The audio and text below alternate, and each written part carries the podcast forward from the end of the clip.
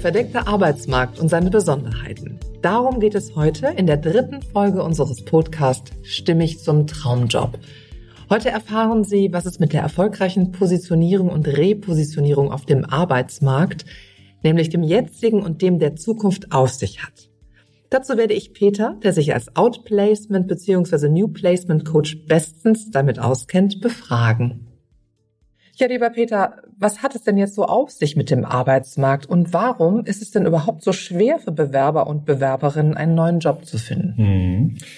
Uta, danke für das Stichwort finden. Mhm. Es ist der große Unterschied zwischen finden, aber auch gefunden werden und suchen. Immer wieder habe ich Klienten mir gegenüber sitzen mit einem Ordner voller Stellenanzeigen und Bewerbungen, also enttäuschte Klienten mit über 100 und mehr Bewerbungen. Und 80 Prozent der angeschriebenen Unternehmen antworten noch nicht einmal und der Rest schickt Standardabsagen. Das ist nicht wirklich motivierend. Ja, das klingt sogar regelrecht frustrierend. Ja. Und ich kann mir auch vorstellen, da verliert der ein oder andere Klient auch schnell mal den Mut. Das ist genauso. Was ist denn da los? Warum ist das denn so? Mhm. Ja, früher, und das ist sicherlich zehn oder mehr Jahre her, hast du dir mittwochs und samstags die FAZ oder die Süddeutsche geholt und hattest einen Stellenmarkt, so dick wie der Otto-Katalog der übrigens jetzt im Herbst auch zum allerletzten Mal erscheint, aus gutem Grund. Uns ist es auch mit den Stellenanzeigen, egal wo, print oder online, um es abzukürzen. Und wenn ich sage, dass acht von zehn Stellenanzeigen fake sind, ich tue mich mittlerweile schwer mit dem Wort. Das verstehe ich gut. ja, äh, dann schaue ich immer in völlig überraschte, aber auch ungläubige Augen. Es ist auch ein weites Feld, warum Stellenanzeigen als Marketinginstrument genutzt werden und zu anderen Zwecken. Fakt ist jedoch nach meiner Erfahrung, dass acht von zehn Stellenanzeigen zumindest nicht so gemeint sind, wie der, Verb, wie der Bewerber sie auch verstehen möchte mhm. und damit wertlos, aber dazu sicherlich später mehr. Und selbst die Bundesagentur für Arbeit schrieb Anfang des Jahres, dass nur ein Drittel der vakanten Positionen den Weg in die Öffentlichkeit finden. Also ein Drittel. Das klingt eigentlich fast unglaublich. Ne? Mhm, genau. Auch dafür gibt es Gründe. Ja. Aber nehme nur mal dieses eine Drittel Stellenanzeigen und dann meine acht von zehn das heißt 20 Prozent von einem Drittel. Es bleiben also rund nur sieben Prozent des Arbeitsmarktes über. Das heißt ganz konkret, dass wenn ich klassisch suche, ich nur diese sieben Prozent der Möglichkeiten nutze. Also das ist, das ist Wahnsinn. Ja. ja. So, das muss besser gehen. So, und jetzt wird doch klar, was der verdeckte Arbeitsmarkt ist. Ein bisschen anderes Beispiel bei Geschäftsführern, Vorständen, Top-Führungskräften ist der sogenannte verdeckte Arbeitsmarkt nahezu 100 Prozent. Okay. Um es kurz zu machen, wenn du in dieser Liga spielst und äh, dich auf eine Geschäftsführer-Annonce bewirbst oder antwortest, äh, dann gibst du in 99,8 Prozent der Fälle das dritte Angebot ab, weil der Wunschkandidat steht fest und es gibt einen Grund, warum diese Stellenanzeige erscheint. Ja, der Wunschkandidat, das wäre jetzt das Stichwort. Wie werde ich, also habe ich überhaupt eine Möglichkeit, selber zu diesem Wunschkandidat zu werden? Genau, Uta, und da kommen wir natürlich jetzt ins Spiel. Zum einen reden wir später über das Headhunting und das sogenannte Reverse Headhunting, denn nur damit erreiche ich wirklich den verdeckten Arbeitsmarkt. Okay. Das ist das Werkzeug. Sowie darüber, dass mehr als 80 Prozent der Bewerber auch ein bisschen ihren eigenen Marktwert überschätzen und möglicherweise auch eine Verletzung haben durch den Jobverlust nämlich. Mhm. Äh, und hier kommt das in der letzten Folge erwähnte Y aus, meiner Y-Work-Strategie äh, zum Tragen, aber auch dazu mehr in den nächsten Folgen. Äh, doch zunächst das folgende Bild. Stell dir zwei Läufer vor, die bei der Olympiade gegeneinander antreten. Einer von ihnen ist nur eine Einhundertstel Sekunde schneller aber er oder sie erhält die Goldmedaille. Mhm. That's the name of the game, wie man ja. so schön sagt, ja.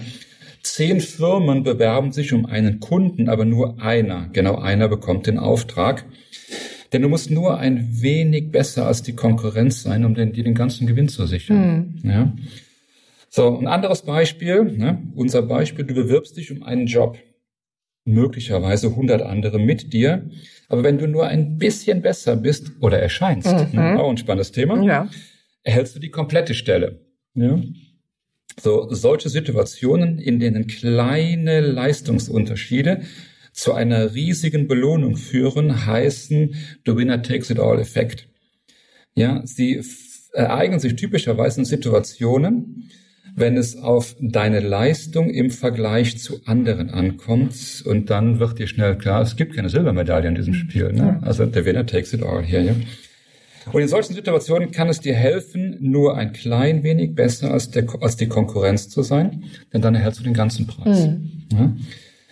Du liegst nur um ein Prozent, eine Sekunde oder den einen guten Eindruck mehr vorne und du erhältst alles unter einem Mitbewerber nichts. Mhm. Das wird manchmal mit Bezug zur Bibel als Matthäus-Effekt bezeichnet, denn wer hat, dem wird gegeben und er wird den Überfluss haben. Wer aber nicht hat, dem wird auch noch genommen, was er hat. So mit dieser vermeintlichen Ungerechtigkeit habe ich mich länger beschäftigt, führt aber zu weit an dieser Stelle. Es geht ja darum, die Eigeninitiative und vor allem um die Eigenverantwortung. Ja, es geht um das Thema, was kann ich tun, ja. um erfolgreich zu werden? Denn nochmal, die Spanne zwischen gut, sehr gut und exzellent beziehungsweise herausragend ist kleiner, als es mhm. scheint. Mhm. Ja? Also wieder präsentiere die beste Version von dir und fang endlich an, dich und deine Kompetenz zu verkaufen und hör auf zu suchen. Das ist das, was ich damit sagen möchte. Mhm. Denn es geht nur nochmal um dieses eine Prozent, diese eine Sekunde, den einen guten Eindruck, mehr vorne zu sein. Und du erhältst die Eins und der gesamte Rest die Null. Hm? Auch hier wieder, wenn ich mein Handicap verbessern will, dann brauche ich genau zwei Dinge. Zum einen einen Coach, also wieder Input von außen und Zeit und Willen zum Üben. Fertig. Hm. Das ist es. Ja. Es geht, glaube wie Einstein schon sagt, es geht um 95 Prozent Transpiration und 5 Prozent Inspiration. Aber es kommt eben auf beides an, in vollem Umfang. Ne? Denn nochmal, der Unterschied zwischen gut und exzellent ist kleiner, als du denkst. Ja, lieber Peter, in der Kunst beziehungsweise in der Musik gibt es den Spruch, wer kann, der muss. Und wer nicht kann, der sollte. Daran muss ich gerade denken, weil in der Musik wird auch gesagt, es ist ähm, 30 Prozent Begabung und 70 Prozent Fleiß. Ich glaube, dass diese Zahlen mittlerweile veraltet sind.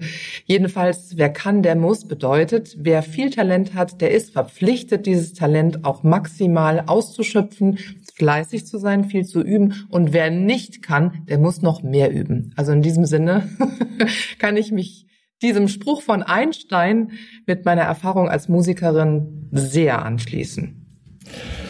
Genau, Ota, so ist das. Und immer wieder mein Thema, hör auf, dich zu bewerben und fang endlich an, dich zu verkaufen. Denn es heißt Arbeitsmarkt, auf dem ich mich und meine beste Version präsentieren muss. Das ist meine Aufgabe, meine Verantwortung. Lieber Peter, vielen Dank und das, liebe Zuhörer, war unsere dritte Folge. Und in der vierten Folge wird es darum gehen, dass Erfolg gut geplant sein will. Es ist also eine, ein nahtloser Anschluss zu dem, was Sie heute gehört haben. Und es wird den ein oder anderen Tipp für Sie geben. Genau. Und in der Zwischenzeit wünschen wir Ihnen wie immer einen hohen Wirkungsgrad. Bis nächste Woche. Zum Schluss eine Bitte an Sie. Wenn Ihnen der Podcast gefallen hat, dann geben Sie uns eine 5-Sterne-Bewertung bei iTunes – denn vier Sterne ist doch nicht wirklich gut. Und teilen Sie den Podcast mit Menschen, die das auch interessieren könnte oder die davon profitieren werden. Ganz besonders freuen wir uns über einen Kommentar in der Bewertung, denn nur Feedback bringt uns weiter. Nehmen Sie sich gerne eine Minute Zeit, schreiben Sie uns. Vielleicht haben Sie auch Themenvorschläge für zukünftige Folgen. Wir lesen wirklich jeden Kommentar, denn nur dann können wir verstehen, was Sie benötigen und wie verschieden die Themen möglicherweise sind. Mehr Informationen in den Show Notes und gerne können Sie uns auch per Mail kontaktieren unter podcast.ncn-ag.com.